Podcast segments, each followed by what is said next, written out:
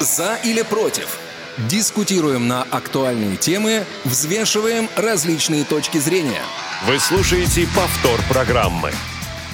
Здравствуйте, уважаемые радиослушатели. Прямой эфир «За или против». У микрофона Василий Дрожжин. И сегодня я в этой студии, как всегда, не один. Ну, во-первых, очень здорово, что я нахожусь, в принципе, в студии. И сегодня, как минимум, звук с моей стороны будет хороший. Оля Лапушкина также здесь со мной находится. Оль, привет. Вась, привет. Я несказанно рада тому, что вот ты сидишь от меня по другую сторону стола, и наконец-то ничего не будет прерывать твои мысли, как в предыдущие разы, и не очень качественный интернет. Но с чьей стороны был некачественный интернет, это историю пока будет умалчивать. Да, надеюсь, что сегодня интернет будет качественный со всех сторон, а, но сегодня у нас необычный выпуск а, по нескольким причинам, одна из которых, что сегодня нас в студии больше двух, давно такого не было. О, И, да. в принципе, никогда не было, чтобы мы вели эту программу втроем. По-моему, я действительно такого не могу вспомнить. И сегодня у нас дебют.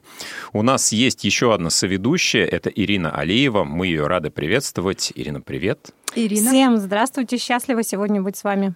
Да, Ирина, привет. Хотелось бы уточнить, что Ирина сейчас присоединилась к дружной команде Радиовоз именно в студии, потому что стала новостным редактором радиостанции, но хорошо всем знакома по эфирам Тюменского добровоза, доступного преображения и другим проектам Тюменской региональной организации ВОЗ.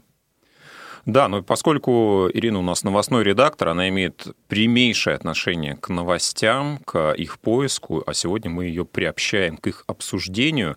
Так что надеемся, не только наши мнения с Ольгой вы сегодня будете слушать, но и, конечно, что-то новенькое услышите от Ирины. Наш сегодняшний эфир помогают обеспечивать звукорежиссер Илья Тураев, линейный редактор Олеся Синяк, ну и Ольга Лапушкина, которая находится в студии, также является и контент-редактором по совместительству.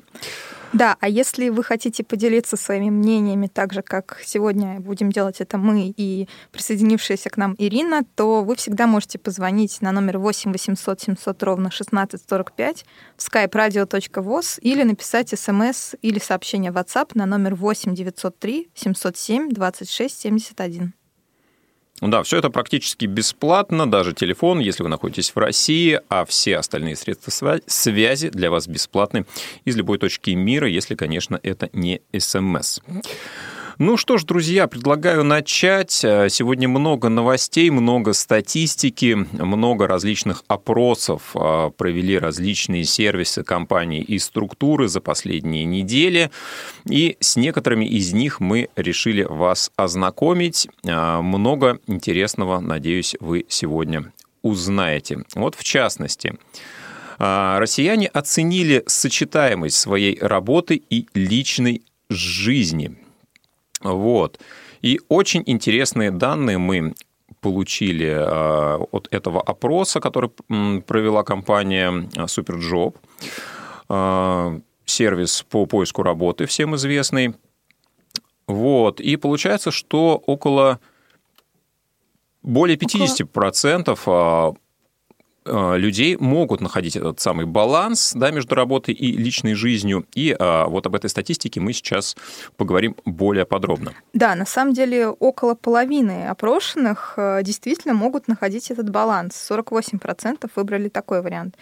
А, При этом 41% респондентов придерживаются абсолютно противоположной точки зрения. Они не могут находить тот самый баланс. И, э, собственно, числа эти приблизительно равны, да, а 38% из респондентов уделяют больше внимания, чему вы думали? Личной жизни или работе? Ну, видимо, карьере, естественно. Получается, что вот эти 41% как раз э, и делятся, да, с 38% из них э, уделяют э, карьере э, предпочтения и 3% личной жизни. Все так. Да, при этом а, этот баланс лучше всего, по данным исследования, получается соблюдать у молодежи. В возрасте до 24 лет, ну, мне кажется, это объяснимо, потому что когда ты молодой, когда ты полон сил, а, не настолько еще перегружен различными жизненными сложностями, обстоятельствами, которые к нам приходят, как правило, с течением возраста, с течением времени, естественно, тебе и совмещать различные вещи гораздо проще. И чем люди более возрастные, отвечали на эти вопросы, тем, соответственно, а, цифры уходили в сторону сложности совмещения этих двух сфер жизни. Но все равно цифры хорошие, потому что если посмотреть возрастную категорию старше 45 лет, а вот этот баланс смогли достигнуть тоже примерно половина опрошенных, а именно 45%. Да, но, кстати, еще один важный показатель, который также влияет на то, насколько сочетается работа и личная жизнь, это уровень заработной платы. И специалисты Superjob отмечают, что вот здесь тоже есть определенные э, закономерности, которые можно выделить. Да, меньше 29 тысяч рублей а, получают те люди, которые готовы уделять э, работе достаточно много времени. Но среди них получается 32% респондентов. А также такой вариант, э, что смогут уделять работе больше времени, выбрали 36% опрошенных из э, числа тех людей, у кого доход составляет от 30 до 49 тысяч рублей. Примерно же треть, э, собственно, цифры везде похожи, тех, кто получает от 50 до 79 тысяч рублей. А вот уже среди тех, кто получает несколько выше этой суммы, а, только 43% россиян готовы уделять больше внимания работе. Да, Хотя, ну, казалось бы, да. Ну, на самом деле получается, что есть закономерность, да, в принципе, чем больше у тебя доход, да, тем, естественно, больше э, внимания ты уделяешь работ, работе, да, но вот э, закономерность, она нелинейная, то есть в некоторых э, категориях, да, по уровню заработной платы эта зависимость видна, просматривается, в некоторых нет. И вот здесь действительно задумываешься, есть ли такая прямая связь между уровнем заработной платы и э, тем, насколько ты уделяешь много внимания, собственно, работе. А, еще одна интересная статистика есть по поводу того, какие профессии могут э, лучше соблюдать баланс между работой и личной жизнью. И больше всего на это способны юристы 58%, бухгалтеры 54%, экономисты на процент меньше, секретари, менеджеры по работе с клиентами и операторы колл-центра. Все больше 50%. Хуже всего это удается врачам, менеджерам по маркетингу и другим менеджерским позициям, а также руководителям. Ну да, мне кажется, что, конечно, врачам сложно а, совмещать свою профессиональную деятельность с полноценной личной жизнью, но мне кажется, это также справедливо для таких профессий, как, ну, например, я не знаю, сотрудник полиции, возможно, сотрудник какой-то службы а, экстренной, типа пожарной или, не знаю, спасатели, возможно. Ну, наверное, журналисты тоже сюда относятся, потому что работая журналистом постоянно в этом темпе бесконечно. Может быть, у нас как-то мы не особо это чувствуем на радиовоз, но когда находишься в этом журналистском медиапространстве, медиапространстве, оно всегда затягивает, и не всегда успеваешь прийти домой и даже поспать. Вот да, я тоже удивилась, что этой профессии не было среди тех, кому сложно совмещать работу с личной жизнью, отдавая, вот, допустим, всего себя работе. Но там из таких ближайших самых э, направлений это пиар-менеджеры. Ну, на самом деле, действительно, мне кажется, что э, сложнее всего тем, у кого ненормированный график, э, вот такие какие-то экстренные ситуации, которые заставляют их заниматься работой в те моменты, которые вторая половина могла бы предположить для занятия чем-то другим. Но, тем не менее, интересно, как наши радиослушатели считают, эм, насколько им удается совмещать их работу и личную жизнь, что им в этом помогает. А, друзья, напоминаем, 8 800 700 ровно 1645, если вы хотите пообщаться с нами голосом, также skype-radio.voz. Если хотите написать сообщение, смс, WhatsApp, то, пожалуйста, 8 903 707 26 71. Ну что, Ирин, а как тебе удается, как представителю профессии журналиста с таким, ну, отчасти нормированным, отчасти нет рабочим графиком, совмещать э, профессию и личную жизнь? Я стараюсь так, чтобы моя личная жизнь, ну, то есть мой супруг где-то всегда был неподалеку, то есть работала рядышком. Журналистом тоже. Да, ну, естественно, другой профессии, но тем не менее, мне удобно, когда он рядом. А с точки зрения эмоциональной и по рабочим каким-то вопросам, мне кажется, что... Нет, вернее, многие говорят, там, что устают от своей второй половинки. Я не устаю, он может быть сутками вокруг меня крутиться, меня это абсолютно не напрягает. Вот таким образом я и а, покрываю свое личное пространство, потому что работать я могу долго и много, и когда любимый человек находится рядом, это есть плюс. Но вот часто возникает, наоборот, такая проблема, что супруги они не могут работать вместе, потому что хочется разграничивать свое пространство. А вы никогда с таким не сталкивались? Э, со стороны Артура тоже я тут открыла небольшую тайну, да, но думаю, все знают, как зовут мужа Ирины. Ну, теперь э, таких людей стало больше. Да, ну, не было да. ли таких проблем а, ну, никогда? Ну, мы женаты 8 лет, пока нет. Может быть, лет через 30 мы с вами, цать, соберемся еще. Я что-то вам другое скажу, но пока нет. Так, а нам написал профессор Тихий про еще одну профессию тех э, людей, которые очень далеки от семьи. Вот как вы думаете, куда стоит отправиться человеку, если он вдруг хочет э, Капитан на время... дальнего плавания. Э, практически верно, безусловно. Космонавты. Да, самый отдаленный от семьи народ, пишет нам профессор Тихий. Но мне кажется, как в случае с Ириной, таким людям тоже нужно, чтобы вторая половинка была где-то неподалеку, там, либо механик, там, либо какой-то технический сотрудник, который тоже должен лететь вместе с экипажем космического корабля и находиться там на орбитальной станции или э, в той зоне, где, собственно, человек будет все это время пребывать. Ну что, друзья, высказывайте свое мнение, мы с удовольствием его прокомментируем. А, у нас есть еще один опрос а, сервиса SuperJob, очень интересная статистика, у меня она вызвала ряд вопросов. Угу, Собственно, да. меня тоже. В 2011 году проводилось исследование относительно того, насколько часто поводом для увольнения становятся публикации в социальных сетях от сотрудников.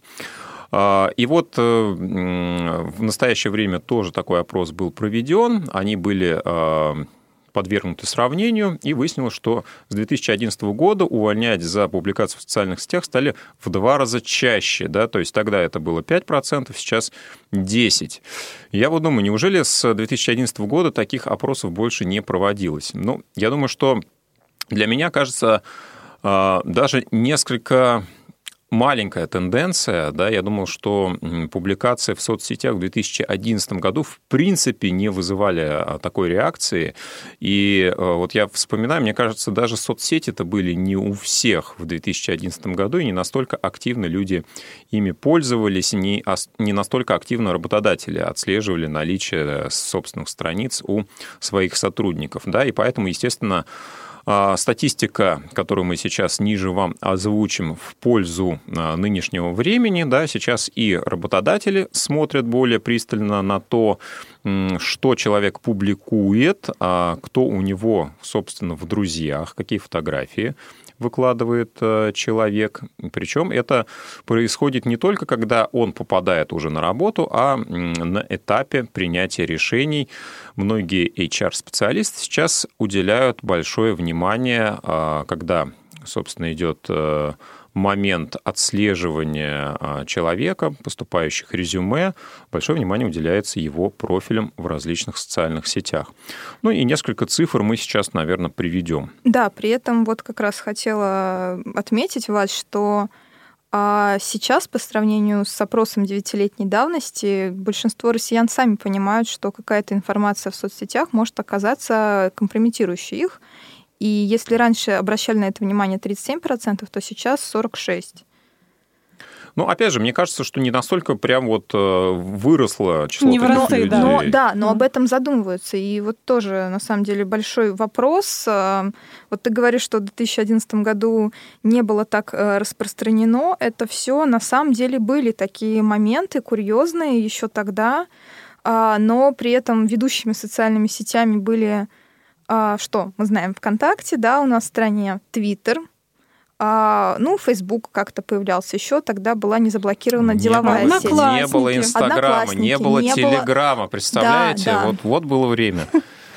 Инстаграм вот только-только это заходил на тропинку того, как Нет, был Не уже знаю, тогда WhatsApp, точно. по-моему, не не было был. даже. М, если я не. А, ошибаюсь. А Аська, Аська была. WhatsApp, мне кажется, ICQ уже еще был. Не, а- не ICQ умер. еще жив. Не умер ICQ в 2011 году. Да, но хочется как раз отметить еще несколько комментариев от эм, представителей бизнеса и HR да, на эту тему. То есть э, меня просто, в принципе, в первую очередь, какой вопрос волновал, какое вообще имеют право работодатели просматривать личные страницы и делать вот такие выводы даже на этапе приема на работу сотрудника. И э, в материале приводится комментарий директора юридического департамента э, портала Headhunter Юрия Доникова по поводу того, что увольнение за постов в соцсетях, оно не, не может быть так вот прям сразу сходу обосновано, но при этом э, работодатель может э, апеллировать к несоответствию деловых качеств работника занимаемой должности или причинению урона деловой репутации из-за действий. Но это уже получается, когда сотрудник э, вот, действительно работает, и компания может понести крупные убытки из-за этого, вот особенно в 2020 году. Ну, мне кажется, сейчас вообще как раз такое время, когда многие э, люди высказываются по поводу острых событий, которые происходят в мире. И если компания имеет отношение к вот этим процессам, то, естественно, какое-то сообщение, какая-то публикация человека может нанести урон, в том числе, в том числе деловой репутации данной структуры. И поэтому, исходя из некоторых примеров, которые имели место быть, естественно, работодатели считают нужным, ну, с точки зрения профилактики, когда нанимают человека на работу, смотреть все-таки, о чем он пишет, и настроение его постов им интересны по понятным причинам. Ну и, конечно, круг общения человека, кто у него в друзьях, какие места он посещает, публикации какого рода и толка лайкает. Все это, я думаю, что сейчас, конечно, имеет не такое значение, как 10 лет назад, когда это просто, мне кажется, рассматривали больше как некую там игрушку, как некое хобби, и прямо уж так напрямую не ассоциировали человека с его профилем, как мне кажется, в социальной сети. Но это слишком серьезный подход, потому что я смотрю следующую статистику, и меня поражает, что в 8% компаний сотрудники были уволены из-за своего поведения в социальных сетях. В каких-то компаниях... А для тебя принято... это много или мало? Это много. Это уже получается, ну, практически это, это много все равно. Не могу сформулировать, но я негодую. Ну, давай попробуем все-таки обратиться к нашим слушателям и их точки зрения попробуем узнать относительно того, как вы считаете, насколько то, что человек пишет в социальных сетях, как он себя там, в принципе, ведет, должно ассоциироваться с его профессиональной деятельностью. Да, ну и вообще реагируете ли вы, учитываете ли вы то, что ваш работодатель текущий или потенциальный может интересоваться соцсетями, и в связи с этим ну, предпринимаете ли вы что-то, может быть, вы от чего-то отказываетесь, может быть, вы не пишете сообщение матом. Вот, а вообще хотелось бы, но вот думаете, вдруг работодатель посмотрит и как-то будет не так это воспринято. В отличие от тех, на кого вы обычно ориентируетесь, публикуя подобные сообщения. 8 800 700 ровно 1645, skype-radio.voz и 8 903 707 26 71, WhatsApp, SMS. Ирина, ну вот честно, расскажи нам, как ты считаешь вообще, Считаешь ли ты, что нужно быть каким-то таким вот примерным человеком, создавать искусственный образ, потому что вдруг как-то будет это не так воспринято? Я, во-первых, хотела сказать, что у нас очень неленивые работодатели, потому что чтобы проанализировать, скажем, мои социальные сети, нужно определенное время. Почему? Прямо... Их так много или там да, очень есть, большая ну, загрузка? И загрузка трафик? большая, и сейчас, в принципе, каждый человек, мне кажется, минимум в пяти социальных сетях, так, в менеджерах представлен, сидеть, анализировать, уделить на это немало своего личного и рабочего времени. А мне кажется, это, это выборочно проходит. И, кстати, тут есть небольшая статистика от э, руководителя направления корпоративной культуры и внутренних коммуникаций того же портала Headhunter, а по поводу тех аспектов, на которые, по ее мнению, обращают э, работодатели больше внимания. Это само наличие страниц в социальных сетях, кандидата, который ищет работу, его круг общения, то есть это друзей просматривают непонятно зачем, кстати. Но в профессиональных кругах это достаточно важно, как мне кажется, да, чтобы увидеть какие-то точки соприкосновения. Мне кажется, тут ориентировались больше на Facebook. Частота постов, выкладки их, да, содержание постов и фотографии. Угу. Ну, все логично, мне кажется, да. Естественно, все это в первом и прямейшим образом влияет на то, какое впечатление будет создаваться у человека, который будет просматривать эти социальные сети. Ну, не знаю, вот э, у меня такой вопрос. Если вдруг вы увидите, что к вам в друзья просится э, ваш руководитель, э, вот вы что предпочтете сделать? Все-таки э, не принять запрос э, на дружбу, дабы человек все-таки ну, хотя он и так может посмотреть ваши страницы, но, скажем так, будете избегать более тесного контакта с вашим потенциальным руководством, ну, или действующим? Ну, в моем случае welcome. У меня ничего нет такого, чтобы можно было скрыть, утаить. А другой вопрос, что можно же ограничить э, доступ, скажем, к тому, чтобы он может быть, закрытая страница. Да, кстати. да, да, отмечал твои фотографии и прочее, прочее. Но когда был режим самоизоляции, помню, что активно начала вести страницу ВКонтакте, и действительно пошел интерес как раз почему-то со стороны коллег. Говорили там, что, знаешь, наверное, так не нужно резко говорить, э, резко какие-то свои мнения высказывать, надо как-то аккуратнее. Mm-hmm. Вот, ничего, Хочу найти твою страницу. Ничего не произошло, никто меня не уволил, но тем не менее сказали, что это моменты политические, туда лучше свой нос не совать, и поэтому надо всегда быть аккуратнее. Хочется поговорить, звони, мы с тобой всегда поговорим. Ну, это скорее был как такой совет, дружеский да, совет, да. да. А ты его восприняла? Что-то изменилось в твоем поведении после этого? Просто закончился режим самоизоляции в городе Тюмени. Просто стало некогда вести этот пост. Как-то все благополучно, но и закончилось. Понятно. Ну, на самом деле, я вот могу со своей стороны сказать, что я не настолько активно веду э, себя в социальных сетях в принципе. А, да, но мне кажется, что до определенной степени нужно соблюдать тоже здесь некий баланс. А, совсем себя ограничивать в плане высказывания собственной точки зрения, собственной позиции, наверное, не нужно, иначе ну, вообще теряется какой-то смысл да, ведения социальной сети. Да, но просто если у тебя есть какие-то очень необычные, например, хобби или увлечения, да, которые ну, никак не связаны с твоей работой, а, возможно, тогда есть смысл задуматься о том, чтобы для них а, выделять такие площадки, которые, может быть, не будут ассоциироваться с тобой в профессиональном плане. Потому что, ну, бывают люди, у которых, ну, очень необычные увлечения, а при этом они какие-нибудь топ-менеджеры, да, ну, они просто, наверное, свои увлечения пиарят э, несколько в других местах. Вася, кстати, задел за больное. Вот сейчас говорили о том, что в 2011-2012 году не очень были развиты соцсети. Я тогда работала в реабилитационном центре и одновременно была представителем косметической компании. И дабы себя не распалять на несколько страниц, я все это делала все в рамках одной.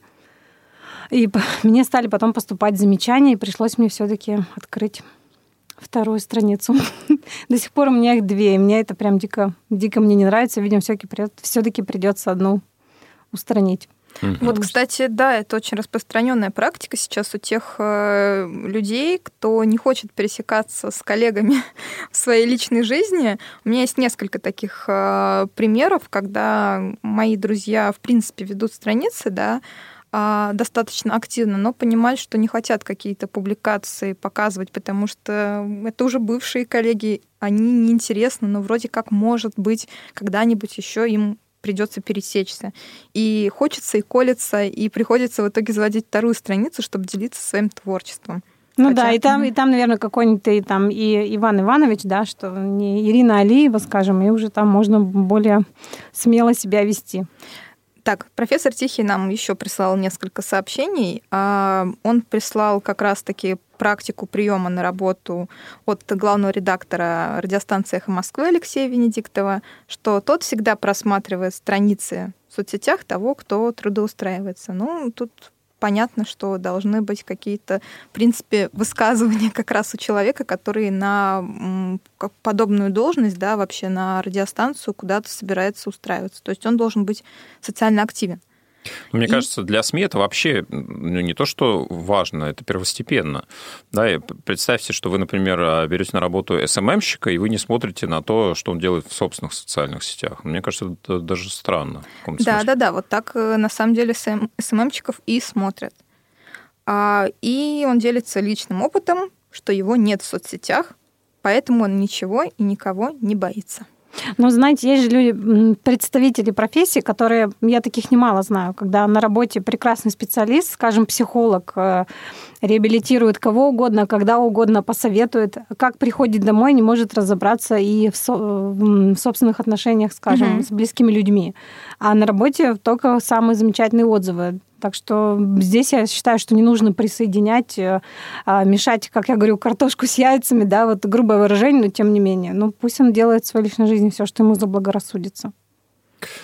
Ну да, вот здесь все, конечно, неоднозначно, потому что э, что стоит оценивать, а, чего оценивать не стоит и чего касаться тоже не стоит, здесь э, каждый только сам может для себя решить. Вот у меня есть, да, небольшое еще замечание по больному. Вася сказал, что не такой активный пользователь социальных сетей.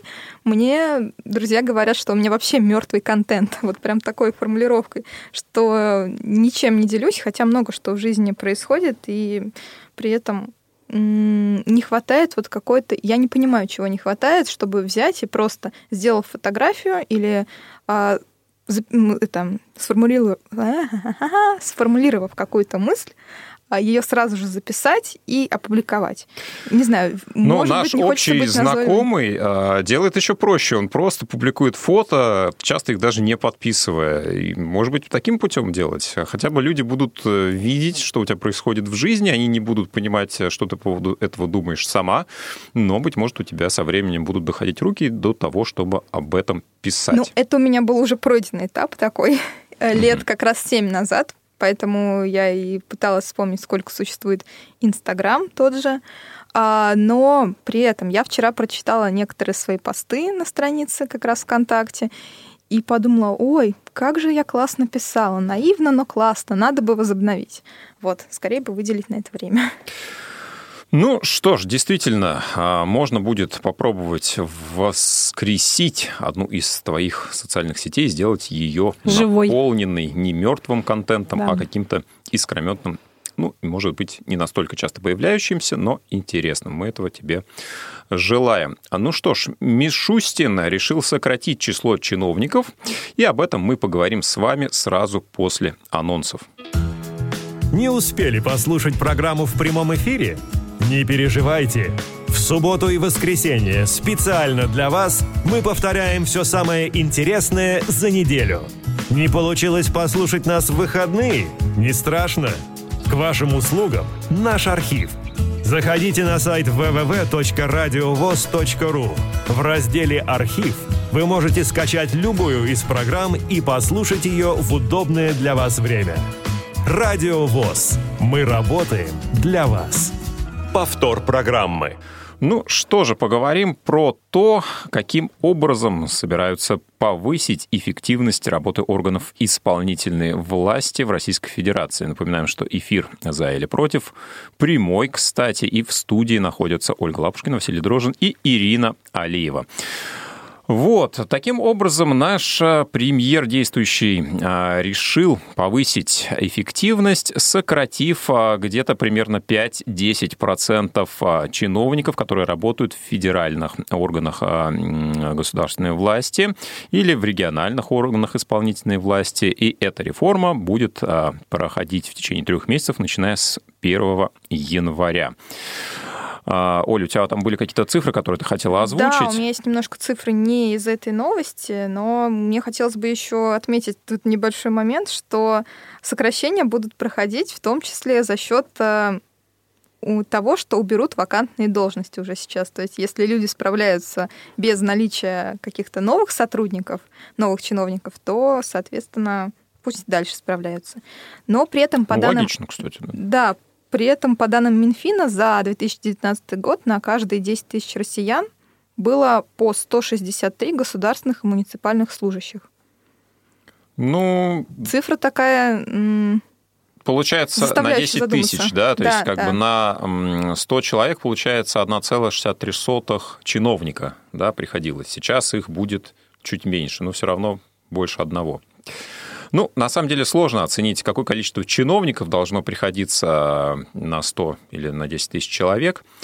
Главное, чтобы действительно это было эффективно. Вот это мое мнение. А насколько на это влияет количество их, мне сказать сложно. Если у наших радиослушателей есть по этому поводу своя точка зрения, повысит ли сокращение чиновников эффективность работы органов исполнительной власти на региональном, на федеральном, на муниципальном, на районном уровне, пишите, пожалуйста, звоните по телефону 8 800 700 ровно 1645 на skype radio.voz, на него же можно писать, а также пишите в WhatsApp и SMS на номер 8 903 707 20 2671. Ирина, что ты об этом думаешь? Насколько ты считаешь, что эти вещи вообще взаимозависимые? Коллеги, я вспомнила свою прошлую практику. Сейчас объясню, почему я это говорю. Когда я работала в реабилитационном центре, у нас зачастую были заезды, скажем, 50-60 человек. При этом сотрудников было 100-110 в среднем. И все мы их обслуживали, то есть нас было в два раза больше, чем самих приезжих. И нам казалось, что да, нормально, мы все работаем, ну, ни у кого нет каких-то пробелов. А все с утра до вечера, там сказать, их обслуживают. Может быть, здесь такая же ситуация, может быть, это не такая большая цифра, которую озвучила Оля. В целом просто мне кажется, что нужно посмотреть, чем они реально занимаются. Если там все в порядке, пусть люди трудоустроены, пусть они занимаются тем, что нужно. Вот, да. Но ты не ответила на вопрос. Это вот зависимые вещи, число чиновников и их эффективность. Ну, мне кажется, что это нужно анализировать. Я, я, честно говоря, не знаю. Мне, э, когда я очень часто, когда в Тюмени жила, часто ходила на какие-то совещания в госструктуры, и когда именно присутствуешь там, смотришь на их работу, люди реально работают. Э, если нам как-то со стороны кажется, ой, там чиновников, они там только делают, что из одной кипы, бумажку, э, кипы бумажек в другую перекладывают, это на самом деле не так. Видно, что у них там какая-то движуха постоянная, и они что-то решают. Вот мне как раз кажется, я согласна с Ириной, что все-таки нужно не число чиновников в этой ситуации прям сокращать сразу сходу, а посмотреть на саму систему. Потому что если вот как раз-таки перекладывается одна бумажка из э, там, одной части кабинета в другую, то это работа какая-то такая неправильная, от которой можно избавиться, как-то ее оптимизировать. А вот ее нет. и оптимизировали, убрали человека, который, например, бумажки из одной части кабинета вносил в другой. Теперь э, нужно будет первому человеку вставать и относить их, например, в другой конец Нужно вообще кабинета. делать так, чтобы эти бумажки не, не нужно было так перетаскивать. Но другой вопрос, что это может быть еще не просто, так скажем, демонстративная уборка определенных должностей. Оптимизация, да? давай аккуратнее. Оптимизация, да, уборка. Да. но и некий фактор так скажем, устрашения своего рода, что вот, смотрите, сейчас мы будем сокращать не только а, те должности, на которых никого сейчас нет, но и до вас доберемся. Все-таки проценты-то не маленькие. Бойтесь неэффективные, да? Да, поэтому, чтобы все начали как-то шустрее работать, и чтобы бумажки не просто перекладывались слева направо, а на реактивном двигателе переносились, и даже чтобы вот этот человек, который вручную их переносил, придумал некий способ, чтобы какая-нибудь машина это все делала. Ну и относительно нашего Всероссийского общества слепых, да, простят меня все руководители. Мне кажется, что а, в нашей структуре действительно нужна тоже такая же оптимизация, тоже нужно посмотреть, потому что многие процессы уже ну, мягко говоря, устарели, и людям кажется, что как мы работали в Советском Союзе, можно, в принципе, продолжать в том же темпе, но нет. Сейчас темп другой, а операции, процессы, вернее, другие, поэтому многие, многие какие-то вот, многих сотрудников, не сотрудников, а именно их должностные обязанности я бы лично прям посмотрела. Ну, а, действительно, а, сейчас вот интересно, три месяца будет дано на оптимизацию вот этих чиновников да, а, на федеральном, региональном уровне. Ведь наверняка будет создана специальная какая-то комиссия, да, у которой будет специально отдельный штат. И вот э, для того, чтобы сократить 5-10% чиновников, наверное, еще нужно будет принять на работу какое-то количество для того, чтобы вот э, этой деятельностью заняться. Мне очень хочется, чтобы у нас просто становилось меньше бюрократии и меньше каких-то операций да, в э, государственной работе, в работе органов исполнительной власти, без которых мы можем прекрасно обходиться. Да, и мы, когда оказались в режиме самоизоляции, мы поняли, что, оказывается, какие-то вещи вообще можно делать в удаленном режиме, никуда э, ни с какими бумажками не обращаясь, и все работает. Как, что удивительно, да, все работает, оказывается. Почему бы этим э, не продолжить заниматься и после того, как э, условия, ну, собственно, будут такими же, какими они были до этой эпохи коронакризиса. Ну, а как же вот кирпичики, которые настроили офисные здания, их же надо эксплуатировать. Ну, я думаю, что можно найти применение различным площадям, особенно в том городе, в котором мы с вами находимся. Ну что, я предлагаю все-таки задать более скажем так, э, веселый вектор нашей беседе. Давайте поговорим о счастье. Давайте поговорим о счастье и о том, какие причины э, вызывают это состояние, э, по мнению наших с вами сограждан. Ох, самое время говорить о счастье, когда я только нашла небольшую статистику о том, сколько московские чиновники получили за последние три года. 90 так. миллиардов рублей. Все мои попытки да, все-таки, да, о хорошем, но... о вечном, Нет, но о мы, приятном. Но мы сейчас вернемся, конечно, к счастью, просто ну, давай, как раз-таки... Эм... Порадуй нас, ну сколько? Да, а на самом деле очень много россиян чувствуют себя счастливыми, больше 80%, а именно 81%. При этом И... только треть э, респондентов полностью в этом уверены. А вот остальные, мне интересно, они вот эм, как бы как? Они колеблются в зависимости они от... Э, скорее, скорее счастливые, чем несчастливые, но вот не уверены все-таки. Кстати, ребят, не помню в каком году, по-моему, года 4 или 5 назад город Тюмень был признан самым счастливым городом России. А Москва, по-моему, даже в десятку не входила. Вау, а что случилось потом? А Я потом не отслеживала. Собянин, да, а. сначала был в Тюмени, да, вот еще по инерции какое-то количество времени себя тюменцы чувствовали счастливыми, а потом все как-то переместилось в Москву. Но... А, вот забегая вперед, у нас 70% по опросу жителей Москвы себя чувствуют скорее счастливыми. Да? Прекрасно. Mm-hmm. Да, да. Но при этом как раз-таки тем, то, что люди довольны действиями властей, не относится к причинам счастья основным. А именно 34% Безусловно. да, называют э, главными причинами счастья наличие у себя семьи и благополучия в ней.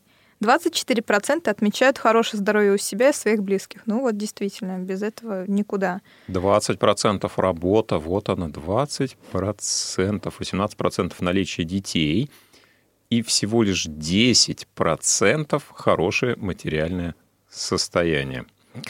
Но при этом, возвращаясь к причинам, почему люди могут чувствовать себя несчастными, 4% отметили плохое положение дел в стране. Это не самый большой процент, чуть выше у нас безработица, 5% проблемы со здоровьем 6% и материальные трудности и отсутствие стабильности 7%. Хотя вот отсутствие стабильности можно к плохому положению дел в стране привязать. Вот, ну, да, еще интересно, а, также попросили ответить на вопрос, какое количество а, людей счастливых окружает а, вас, да, и ну, каких людей больше, скорее счастливых или скорее несчастливых. 20, 29% считают, что их скорее окружают счастливые люди. Да? То есть только ну, практически 3 из 10 считают, что вокруг людей все-таки больше счастливых. А, примерно 46% считают, что поровну тех и других, и 17% считают, что вокруг все-таки больше несчастных людей. Кроме того, есть еще один рейтинг счастья, который в конце июля-начале августа провела компания Ipsos. Да, мне кажется, мы говорили немножко про эту статистику. Давай напомним. Да, но мы можем напомнить, потому что опрос проводился в 27 странах, и Россия заняла в нем 18 место. Почетное. Тут о счастье заявили 58% опрошенных, что чуть ниже чуть ниже, Чем в Китае, половина. где 98, да, или где 95? Ну, 94%, да. Первое место действительно занял Китай, а еще в семи странах, э, хорошо нам известных, Нидерландах, Канаде, Франции, Австралии, Великобритании, Швеции, а также в Саудовской Аравии, очень счастливыми или скорее счастливыми себя считают более 75% опрошенных. Да, действительно. Но вот интересно, какие же все-таки главные причины для счастья мы можем выделить э, для того, чтобы сказать, что если вот у нас это есть, мы можем себя называть счастливыми. Уважаемые радиослушатели, если вы можете выделить такие вещи, такие понятия, такие критерии указать, то напишите или позвоните нам, расскажите о них. А, вот, кстати, по поводу того, сколько счастливых или несчастных людей а, вокруг и кого больше, ну, понятно, что, наверное, это зависит от твоего собственного состояния. Да? Чем больше ты себя ощущаешь а, находящимся в состоянии счастья, тем, наверное, тебе кажется, что больше счастливых людей. Чем твое состояние более негативное, тем тебе кажется, что и вокруг тебе меньше улыбаются, больше хмурятся и так далее. Ну вот не знаю. А, мне тоже кажется, что так плюс-минус э, как-то поровну. Даже, мне кажется, все-таки счастливых людей больше.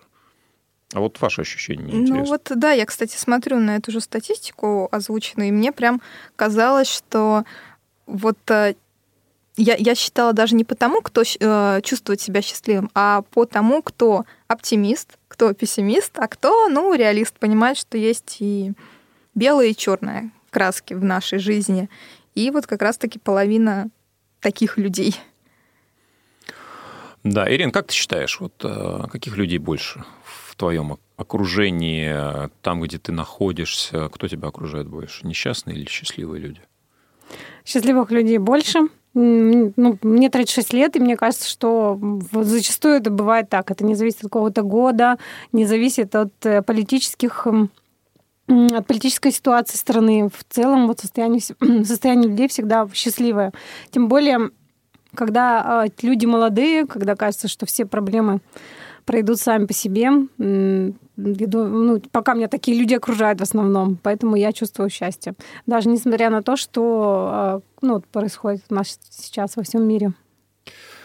Да, действительно, мне кажется, когда вот внешние какие-то события, а, обстановка вокруг достаточно ну, такая неоднозначная, нужно находить гораздо больше каких-то простых э, причин для счастья, э, понимать, что у тебя действительно есть вокруг, и ну, сосредотачиваться на тех вещах, которые действительно близки тебе, на твоей семье, на том, что у тебя происходит в жизни, и не обращать внимания на такие моменты, которые на самом деле вторичны часто. Бывает, что... Нужно на самом деле пытаться сохранять вот хотя бы позитивный микроклимат вокруг себя. Если ты уже а, не можешь что-то на или еще не можешь что-то на большом уровне, то хотя бы если каждый из нас вот создаст вот это счастливое окружение и внутри себя будет культивировать вот эти все радостные моменты, то тогда, в принципе, счастливых людей будет и еще больше. Они будут попадаться и тем 17%, которые считают, что вокруг них больше негативных людей. Вот, и тогда уже, в принципе, мы все будем счастливыми. Наводить порядок в своем микромире, а, да, такой небольшой период советов в нашей программе. Россияне не только назвали причины для счастья, но и причины для качественной жизни. Это следующий опрос, результат которого мы хотим вот вам да. представить. Еще... У тебя, Оль, да, да у меня, был, у меня был, вопрос. вопрос. Мне задай, очень задай интересно, когда готовилась к программе, чем счастье, уровень счастья отличается от уровня качества жизни. Мне кажется, это взаимосвязанные вещи, и как-то одно из другого, в принципе, даже по результатам опросов э, проистекает.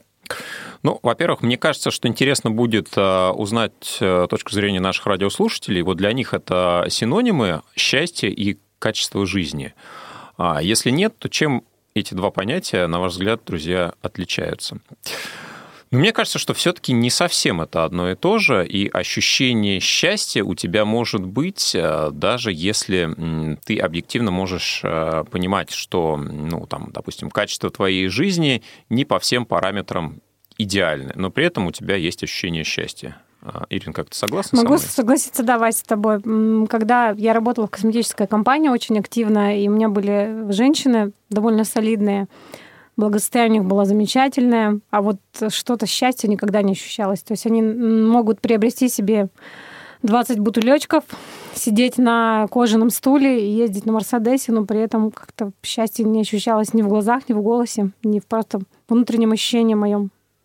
Да, ну вот мне кажется, кстати, все-таки мы с этим вопросом забежали немного вперед, потому что э, я как раз отметила, что э, разницу между качеством жизни и ощущением счастья я не поняла для себя, э, прочитав результаты второго опроса, по ну, которому выходит, что главным признаком именно качественной жизни для россиян является хорошее здоровье.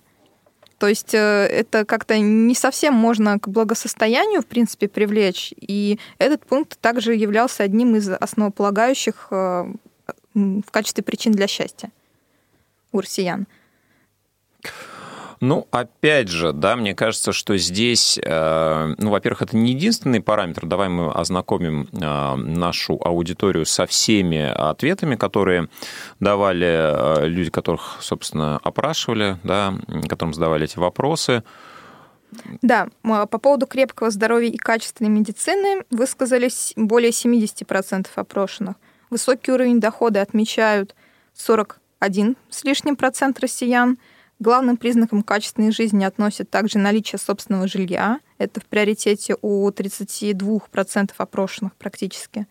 Возможность путешествовать по стране идет далее, высокий уровень социальной поддержки от государства, то есть льготы и налоговые вычеты, и интересная работа или свое дело.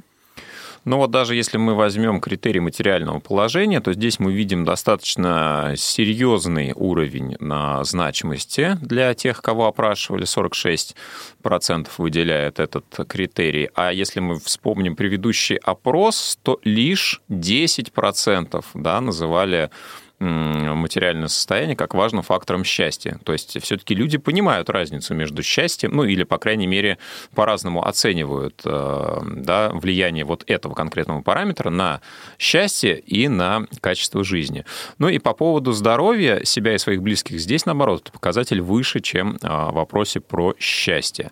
Поэтому здесь скорее качество жизни э, более тождественно понятию, ну, возможно, успешности человека, да, и, ну, как и успех отличается от счастья, да, так и качество жизни, на мой взгляд, очень сильно может отличаться от состояния счастья. Да, можно действительно подумать, э, посчитать свой баланс в разных сферах и быть удовлетворенным а, собственным здоровьем, а, собственным материальным положением, например, да, и можно иметь э, хорошую стабильную работу, место, где комфортно жить, наличие автомобиля при этом также может быть, но а, счастье при этом при всем может не быть.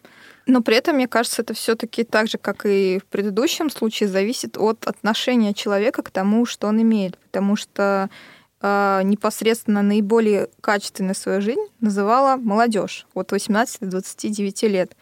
Это 62% у кого, казалось бы, не всегда есть те атрибуты, которые мы обычно привыкли представлять при упоминании статусной, качественной жизни.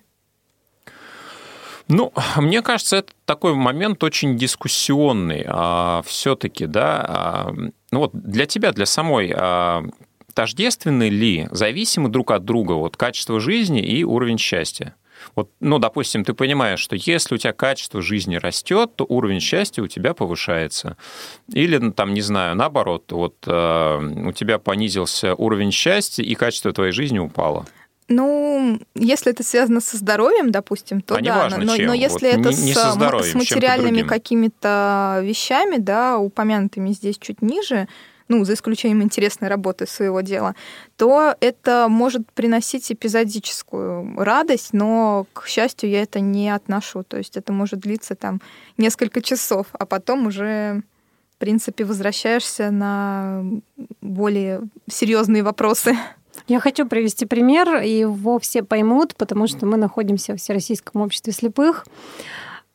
Предположим, пара, семейная пара, они живут в маленькой квартире, у них э, в отношениях, скажем, не очень ладится, но они ждут, допустим, а, что скоро они переедут в новую квартиру, приезжают они в новую квартиру, то есть, но отношения их внутри не меняются, микроклимат становится прежним. То есть подставили, условно говоря, увели... лупу, да, это увеличивающее стекло, а, квартира mm-hmm. увеличилась, но счастье от этого не увеличилось. То есть они, казалось, угу. вот-вот ждали, что что-то изменится, но нет. Или, допустим, точно так же у меня есть семейные пары, которые говорили, вот купим мы автомобиль, возьмем этот пресловутый кредит, и вот тогда-то жизнь наладится. Нет. Сначала надо поработать с отношениями, с друзьями, с родителями, и только после этого уже строить свое благосостояние и все остальное. Хотя бывает и наоборот, когда вот, э, допустим, молодые семьи живут вместе э, с тещей или свекровью, и для них уже улучшение своего благосостояния, получение собственной квартиры действительно на какое-то время, как минимум, либо даже навсегда, раз уж забежим немножко вперед, а оказывает вот прям такой положительный эффект. Отношения нужно строить сегодня, а не ждать, когда кто-то уйдет из своей жизни. Ну, отличное мое мнение. Мне кажется, что состояние счастья а, можно искать а, и находить вообще в любой ситуации. Да, вот качество жизни, да, это определенные параметры, которые можно улучшать, а, и можно их привязывать к наличию отсутствию каких-то атрибутов качества жизни, а вот понятие счастья, оно во многом зависит от самого человека, да, и его ну, определенного склада, от того, как он а, себя в зависимости от тех или иных обстоятельств а, чувствует. Да, и он сам может влиять на это первостепенным образом. Конечно, он может и влиять на свое качество жизни активным а, способом, да, что-то меняя в своей жизни. Но как мне кажется, есть вещи, которые могут влиять и на то, и на другое, да, но вот первостепенно на твое, на твое счастье и первостепенно на твой каче- качественный уровень жизни будут влиять совершенно разные вещи. Да, мне кажется, кстати, это очень интересный дискуссионный вопрос, и мне печально, что нам не так много сообщений присылают на эту тему, но, видимо, правда, люди задумались о том, что же именно их делает счастливым, а улучшение их качества жизни или какие-то другие вещи, или не вещи, а вот непосредственно принципы и другие интересные моменты. И поэтому думаю, что было бы очень хорошо, если бы на этот вопрос нам в течение недели также бы поотвечали на почту радиособакарадиовоз.ру с пометкой в теме письма «За или против». И мы тогда с удовольствием поделимся именно тем, что делает конкретно вас счастливым, и, может быть, кому-то это откроет в такую э, нелегкую осеннюю, да еще карантинную пору вот какие-то новые источники счастья. Ну, мне кажется, э, вот это традиционное какое-то, может быть, заблуждение, не заблуждение, да, но вот такая практика, так проще думать, что нам всегда для счастья чего-то не хватает. Вот мы э, переехали бы в новую квартиру, да, вот бы мы зажили, э, получили бы мы новую работу, вот тогда бы мы развернулись там. А на самом деле понимаешь, что действительно вот здесь и сейчас мы можем быть счастливыми и должны это делать, а качество жизни, ну, будет приходить постепенно, можно над этим работать, и это совершенно не главное для того, чтобы это счастье в себе ощущать. Ну что, я так понимаю, эфир-то наш уже практически завершен. Остается только подвести итоги и попрощаться. Да, друзья, мы будем прощаться с вами. Думаю, вы поняли, что сегодня у нас был такой интересный новый формат, когда нас стало трое. В обязательном порядке у микрофонов были Василий Дрожин, Ольга Лапушкина и Ирина Алиева. Прощаемся с вами до следующей недели. Всего доброго. Всем Пока-пока. счастливо. За или против? Дискутируем на актуальные темы, взвешиваем различные точки зрения. Повтор программы.